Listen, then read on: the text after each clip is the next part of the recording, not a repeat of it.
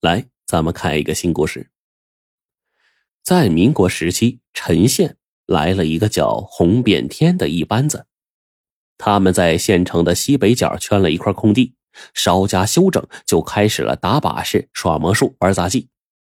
一团里面那是卧虎藏龙，有瞬间变了面皮跟他人一模一样的，起名叫做一般无二；有喝酒千杯不醉的，起名叫做不倒仙翁。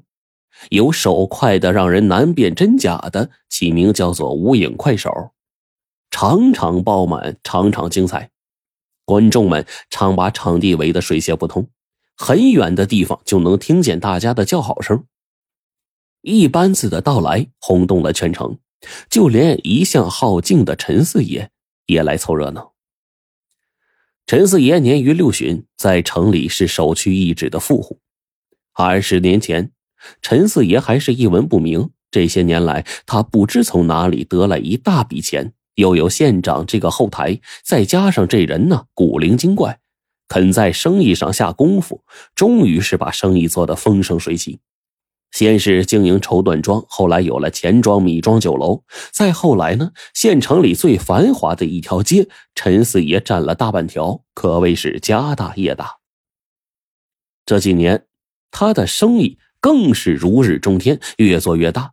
近一个月来，全国各地遭到旱灾，很多地方都在闹民变，陈县城里却很安定。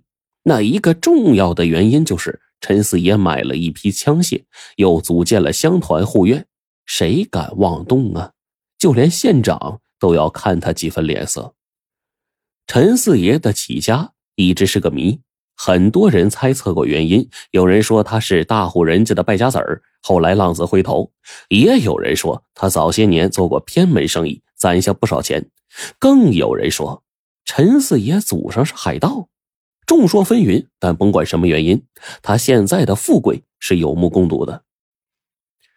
陈四爷有钱，却没啥嗜好，只是偶尔喝喝茶，很少听戏，从不打牌，更不找女神。今天。太阳打西边出来了，他居然来看一班子表演。这大名鼎鼎的陈四爷来了，大家很自觉的让开一条路。陈四爷和管家小六子缓缓的走进场了。最先映入眼帘的是一个挽起袖子的枯瘦老者，正在表演三仙归洞的戏法，引得大家齐声叫好。陈四爷并不为所动。他一生见多识广，自然明白魔术啊，就是用各种方法欺骗观众的眼睛，完全是唬人的游戏。三仙归洞只能算是这杂耍班子表演的开胃小菜，他们真正的压轴大戏啊，叫做水下逃生。陈四爷此行就是冲这个来的。场子中央，洪变天别出心裁的挖了一个十米见方的大池子，池子里灌满水。每隔三五天，杂耍班子都要表演一次水下逃生。在表演之前，这杂耍班子呀都会随机的挑选观众，用铁链捆住魔术师的手脚以及全身，最后呢把这个魔术师啊推下池子。五分钟之后，魔术师就会解开手脚上的铁链，从水中游上来，既惊险又刺激。在这欢呼声里，铜板就像雨点似的投过去。可是钱再多，水下逃生也不是每天表演。这杂耍班子解释说，这魔术太危险了，魔术师每表演一次都会元气大伤，要大家耐心等待。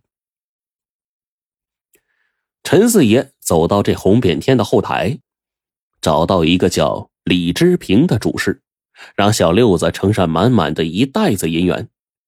李之平把这银元在手里这么一掂。足有好几百个，这无疑是一笔巨款呢，比洪变天一年的收入还要多。正所谓礼下于人，必有所求。李志平知道天下没有白吃的午餐，他刚要说话，陈四爷一拱手说：“听说这里有水下逃生的绝活，我很想见识一下。”李志平说：“啊，当然可以，不过要等三天之后。”啊，另外也要不了这么多银钱呢。小六子在一边嚷道：“我们老爷明天就要看。”原来陈四爷刚才付的只是定金。他要把表演水下逃生的地点改为县城南面的洪泽湖，时间就改在明天，而且还有一个不近人情的要求，那就是捆绑魔术师的铁链必须由陈四爷提供。听到了陈四爷这么说，李志平连连摇头：“这可是要命的事儿啊！说戏法人人会变，巧妙各有不同，但无论怎样。”戏法说到底是在于手法、道具和人员上做一些特殊的安排。就算是亲手准备，那水下逃生也十分危险。前些年就有演员差点溺亡了。如果现在贸然把道具和地点都变了，就不是表演戏法了，那是表演玩命啊！一个不小心，演员就会葬身湖底。李志平跟陈四爷说了自己的难处，但是呢，他没有一口回绝。而是说要跟魔术师本人商量一下。李志平的顾虑早就在陈四爷的意料之中，他也没再多说什么，拱拱手就离开了。出人意料的是，李志平很快给陈四爷回复了，说魔术师同意表演，时间就定在第二天。不过，魔术师要了一大笔的酬劳，钱吗？陈四爷最不缺，于是双方一拍即合。洪泽湖上一片风平浪静，真是一个表演的好天气。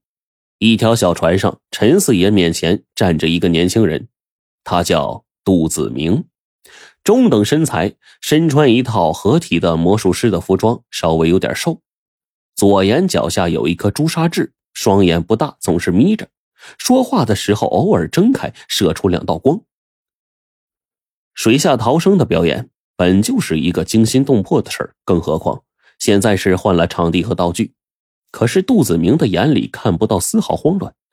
陈四爷暗暗心惊啊，如此近距离的看着这个魔术师，他太像心中的那个人了。此时岸边已经站满了一大群看热闹的，大家都窃窃私语。从表情不难看出，大家除了兴奋，更多的是紧张和担心。没多少废话，小六子已经动手把杜子明捆了个结实，两个手戴上手铐。岸上的观众不由得发出阵阵惊呼。一切准备就绪，陈四爷对小六子点了点头。小六子会意，转身一用力，只听“轰”的一声，杜子明就被推入水中了。这湖水可要比池水要深得多呀。人落入水中，很快就沉入到几十米深的湖底。水下巨大的压力让魔术师的身体承受了沉重的负担。另外，即使魔术师从铁链中挣脱了，也要在水中不同的位置做一下短暂的停留，否则呢，会因为上升速度太快，得上减压病，容易有生命危险。